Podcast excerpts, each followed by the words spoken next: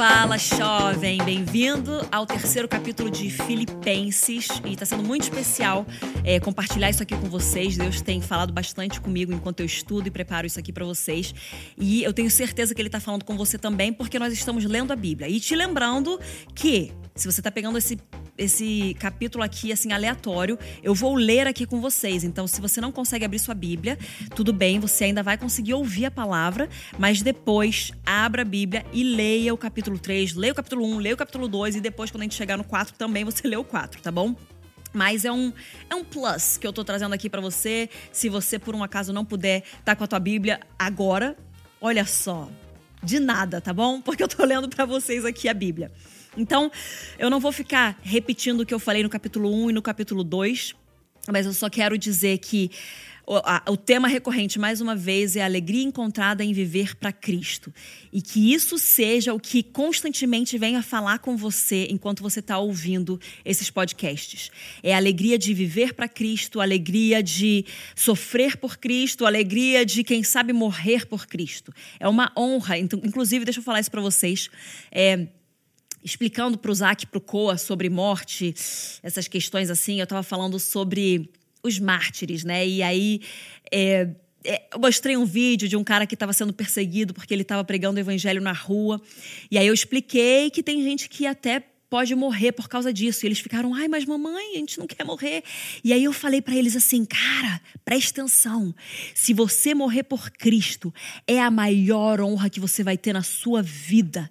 É uma honra e um privilégio que nós possamos entregar a nossa vida por aquele que entregou a sua vida por nós. Se algum dia você se deparar com a morte por causa de Cristo Jesus, saiba que não existe maior recompensa. Isso eu já ensino sempre os meus filhos que hoje têm seis e cinco anos de idade, os mais velhos, né? Então, a gente tem que encarar a morte como essa é, como eu falei no, no, capítulo anterior, que ele é um upgrade na nossa vida. Como Paulo encara a morte, que é só levantar acampamento e continuar em outro lugar. Então, é uma alegria nós podermos viver para Cristo, entregar a nossa vida inteira para Cristo e, quem sabe, morrer por Cristo. É uma honra e um privilégio. Agora vamos lá, então, começar o capítulo 3, que eu vou ler aqui com vocês. Quanto ao mais, meus irmãos, alegrem-se no Senhor. Escrever de novo as mesmas coisas não é um problema para mim e é segurança para vocês. Cuidado com os cães, cuidado com os maus obreiros, cuidado com a falsa circuncisão, porque nós é que somos a circuncisão. Nós que adoramos a Deus no espírito e nos gloriamos em Cristo Jesus, em vez de confiarmos na carne. É verdade que eu também poderia confiar na carne. Se alguém pensa que pode confiar na carne, eu ainda mais. Fui circuncidado no oitavo dia, sou da linhagem de Israel, da tribo de Benjamim, hebreu dos hebreus. Quanto à lei, eu era fariseu. Quanto ao zelo, perseguidor da igreja. Quanto à justiça que há na lei, irrepreensível. Mas o que para mim era lucro, isto considerei perda por causa de Cristo. Na verdade, considero tudo como perda, por causa da sublimidade do conhecer de, do conhecimento de Cristo Jesus, meu Senhor. Porque dele perdi todas as coisas e as considero como lixo para ganhar a Cristo e ser achado nele, não tendo justiça própria que procede da lei, mas aquele que é mediante a fé em Cristo, a justiça que procede de Deus, baseada na fé.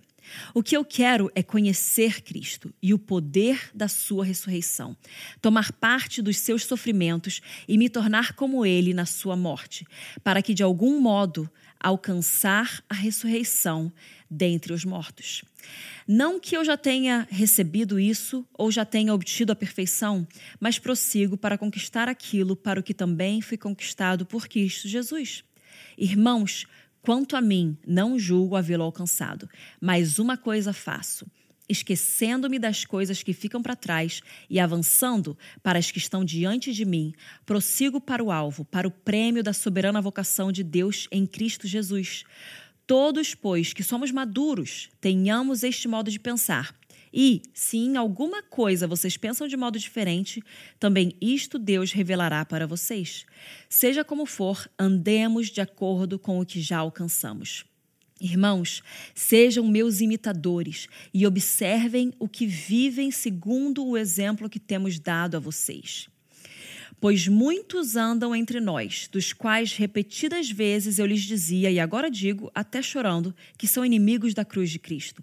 O destino deles é a perdição, o Deus deles é o ventre, e a glória deles está naquilo que, se de, que deviam se envergonhar, visto que só pensam nas coisas terrenas.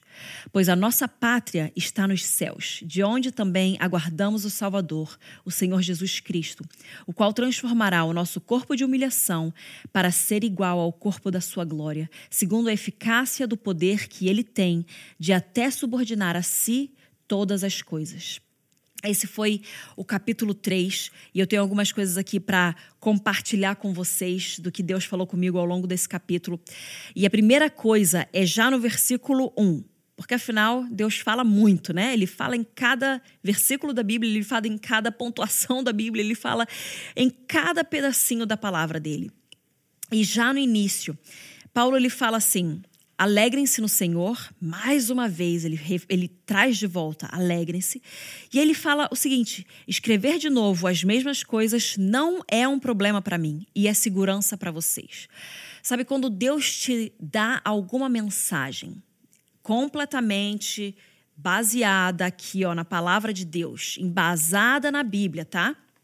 Mas se Deus te dá uma mensagem, entenda que repeti-la não é ser repetitivo. Repetir essa mensagem é ser bom mordomo daquilo que Deus confiou nas suas mãos.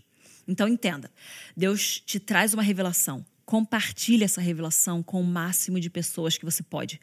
Porque isso não é repetitivo, isso é segurança para as pessoas que ouvem é, ele fala que não é um problema para mim e é segurança para vocês. Então, quanto mais eu falo, mais eu gero em vocês essa verdade. Mais eu permito, na verdade, com que o Espírito Santo venha gerar essa verdade em vocês. E quando nós repetimos algo que o Senhor nos falou, a gente está criando uma cultura, tanto na nossa vida quanto nas pessoas ao nosso redor. Se você está me ouvindo há mais de um dia, você sabe que eu falo em imensas vezes, tantas vezes, constantemente, nunca vou parar de falar sobre o temor do Senhor, viver uma, uma vida digna diante dele, viver uma vida digna do Evangelho de Cristo. Porque essa é a mensagem mais forte que ele colocou dentro de mim: que a minha conduta esteja de acordo com a entrega do meu Cristo por mim e por você. E isso é a mensagem que ele colocou na minha vida, é o que queima na minha vida, é o temor do Senhor, para que realmente eu viva todos os meus dias sendo guiada pelo temor do Senhor. Eu faço uma oração pelos meus filhos toda noite. E um pedaço dela é que vocês sejam guiados pelo temor de Deus e nunca pelo temor dos homens. Todas as noites eu oro isso sobre os meus filhos todas as noites, porque eu quero que eles venham ser guiados pelo temor de Deus, pelo temor do Senhor e não pelo temor dos homens. Meu marido, Teófilo, recentemente ele falou uma coisa que pegou muito para mim. Ele falou assim: por que, que a gente se importa tanto com a opinião dos outros, sendo que os outros nunca morreram por nós na cruz. E isso foi assim, eu sempre vivi o temor e entendi o temor e eu pensava na obra da cruz, mas essa frase ela resume tanto. Por que, que eu me preocupo tanto? Por que, que eu me preocupo tanto com o que os outros pensam, com a opinião dos outros, sendo que nenhum outro morreu por mim, a não ser o meu Jesus, a não ser o meu Cristo? Isso coloca a gente num outro nível de tipo assim, nossa, eu não tenho que ligar mesmo para o que os outros falam, para o que os outros pensam, para o que os outros dizem. Eu tenho que ligar para o que o meu Cristo está pedindo para mim, está falando para mim. Então, por isso que Paulo está falando aqui, não é problema para eu ficar repetindo essa mensagem para vocês, é segurança para vocês, porque cada vez mais isso vai sendo fincado e colocado dentro de você e firmado dentro de você. Então, continue propagando aquilo que Deus já te falou. É segurança para os outros, é segurança para você também. E torna as coisas ao seu redor firmes, gera cultura. Agora a gente vai pular lá para o versículo 5 que ele fala, ele começa falando sobre todas as razões pelas quais ele poderia talvez se gloriar na carne, tá? Então ele está falando, eu fui circuncidado, eu sou assim, dos hebreus o mais hebreu de todos. A minha família, ela mantinha todas as tradições. A gente é assim, creme de la creme, entendeu? Eu sou não só circuncidado, mas eu sou da linhagem de Israel. Eu sou da tribo de Benjamim. Pensa, pensa no nível, tá? Ele vem ali direto ali. De novo, eu vou falar creme de la creme, tá bom? Então, ele está mostrando aqui para as pessoas se alguém poderia se gloriar em, no que viveu e no que, que era, esse alguém seria eu, de verdade. Estou aqui colocando para vocês. Eu sou mais inteligente que vocês. Eu estou à frente em, em, muito conhecimento. Eu poderia me gloriar isso. Mas, olha que lindo. O próximo versículo. No versículo 7, quando ele termina de mostrar tudo aquilo no que ele poderia se gloriar, ele fala: O que para mim era lucro, eu considerei como perda por causa de Cristo.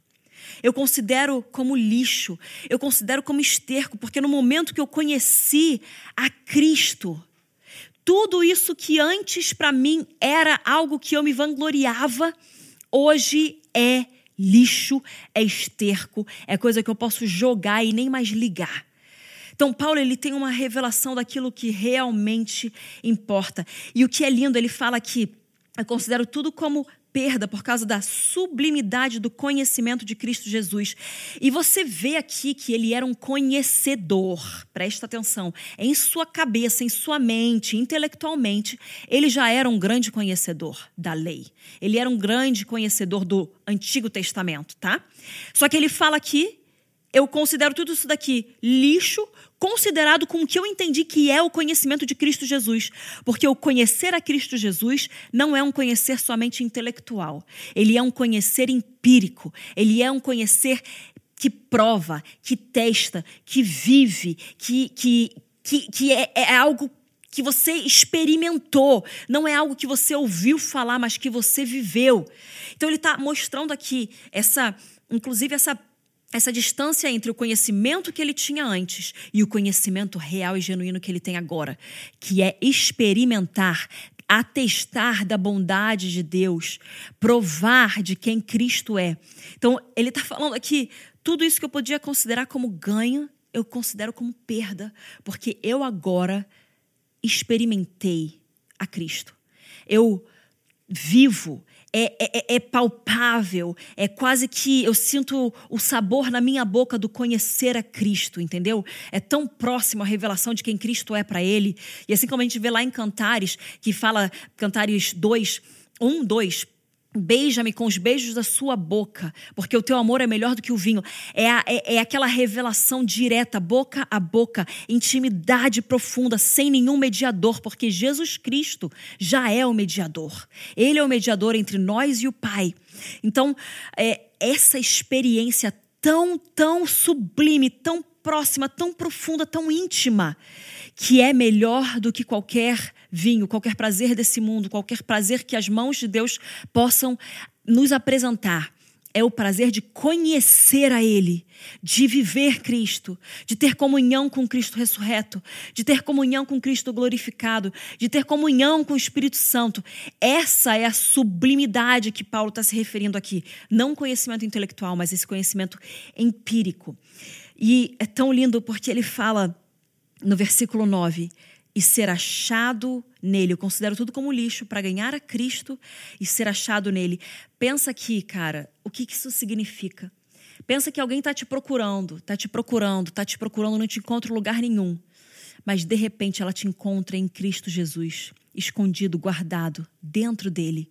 Aquela pessoa vê que não é mais você que vive, mas Cristo vive através de você. E ela te encontra nele tá? Você se encontra dentro dele e as pessoas também, quando elas te encontram, elas não encontram mais você somente, elas encontram ele e você dentro dele. Você permanecendo nele. Claro, ele também dentro de nós, e nós sabemos isso, ele, ele habita em nós através do Espírito Santo, mas é aquilo de você ser encontrado debaixo das asas dele, completamente escondido nele, porque você já está tão dentro do coração dele que tudo que você faz, tudo que você expressa, tudo que você vive é ele. Nossa, eu tô. Eu tô aqui sentindo muito a presença de Deus e eu espero que você também esteja sentindo daí dessa esse poder que é nós estarmos nele. Então, conhecer a Cristo, conhecer o poder da ressurreição dele e tomar parte dos sofrimentos dele. É, no fim do capítulo 1, ele fala que é a graça não somente de nós é, termos a salvação, mas de nós podermos sofrer por ele. E aqui ele está falando sobre conhecer a Cristo, o poder da ressurreição e tomar parte nos seus sofrimentos. Então, essa honra e essa graça de nós sermos salvos, de nós conhecermos a Ele dessa forma empírica, dessa forma de provar mesmo, e nós conhecermos o poder da Sua ressurreição, e nós podermos sofrer por Ele, como Ele sofreu por nós, e nos tornarmos como Ele na Sua morte, ou seja, vamos compartilhar e partilhar de tudo que Deus viveu aqui para que, de algum, que de algum modo nós alcancemos a ressurreição dentre os mortos. Ele está aqui mostrando para a gente qual é a sublime é, honra de nós podermos viver Cristo, experimentar Cristo e, mais uma vez, sofrer e, quem sabe, morrer por Ele, assim como Ele morreu por nós. E aí, depois a gente vai aqui para quando ele fala lá no versículo, no finzinho do 12: prossigo para conquistar aquilo que também foi conquistado por Cristo Jesus. Acelera um pouquinho, esquecendo-me, no fim do 13, das coisas que ficam para trás e avançando para as que estão diante de mim. Prossigo para o alvo, para o prêmio da soberana vocação de Deus em Cristo Jesus. Então, Paulo está mostrando: olha só, eu já mostrei para vocês tudo que eu poderia me gloriar. É, eu estou aqui na prisão, eu estou vivendo isso que eu estou vivendo, e, e, e tenho o meu passado como um grande conhecedor da lei, mas tem o meu presente e o meu futuro como um grande conhecedor de Cristo, provando de quem Ele é. Então, ele esquece de qualquer coisa que está no passado dele. E ele segue focado no alvo, em direção daquilo que está à frente dele, prosseguindo por que está à frente dele, para o prêmio da soberana vocação de Deus em Cristo Jesus. E eu sinto que Deus está falando com a gente hoje, comigo e com você, para que nós esqueçamos do nosso passado, esqueçamos das nossas falhas, esqueçamos daquilo que a gente não conseguiu ainda fazer, que a gente acha que a gente deveria ter feito. Porque não é um, isso aqui não é um chamado para você ser leviano, para você ser negligente e para você não ter um real arrependimento e mudar de vida. Mas é um chamado para você parar de sofrer por essas coisas. Esquece, pede perdão, confessa, seja perdoado por Deus, seja curado por Deus quando você confessa para os seus irmãos e siga para o alvo. Não perca seu tempo chorando sobre leite derramado. Caiu, levanta e continua seguindo para o alvo, sabe? Você passa por esse momento de arrependimento, de você ser lavado e continua indo para o alvo. Se esquece do que passou, não fica mais remoendo aquilo. Segue na direção daquilo que Deus está falando para você fazer, no alvo que você está olhando que é Ele. Segue para essa direção. Foca nisso. Não conseguiu ir bem ontem, não conseguiu ir bem hoje. Amanhã você vai e vai melhor. E depois de amanhã vai ser ainda melhor. É de glória em glória. Se esqueça do seu passado mantenha os seus olhos fixos no alvo e prossiga para esse alvo, focando naquilo que Deus tem colocado para você. Não pare nos seus erros passados. Arrependa-se, confesse e siga para o alvo. E agora eu vou orar aqui com vocês. Senhor, muito obrigado por mais um um podcast, mais uma coisa que o Senhor trouxe para gente, que a gente venha ser confrontado por essa verdade, que a gente venha ser cheio da esperança, da promessa de vida, que a gente venha ser cheio daquilo que o Senhor tem para fazer em nós e através de nós, e que nós vivamos realmente essa vida de considerar lucro é o te conhecer, é conhecer empiricamente quem Cristo é, experimentar e viver Cristo, provar da vida de Cristo, que isso venha a ser aquilo que nos move e que nós não paremos, não sejamos parados, inclusive até pelo inimigo, com acusação de coisas erradas, mas que nós tenhamos um real arrependimento, confessemos e tenhamos uma vida digna diante do Senhor, mas que nós prossigamos para o alvo, sabendo que o Senhor é quem nos limpa, quem nos cura, quem nos redime, quem nos restaura e quem nos envia. Em nome de Jesus eu oro por vocês. Amém. Fique ligado no próximo episódio, que é o último. Compartilha com seus amigos e Deus te abençoe.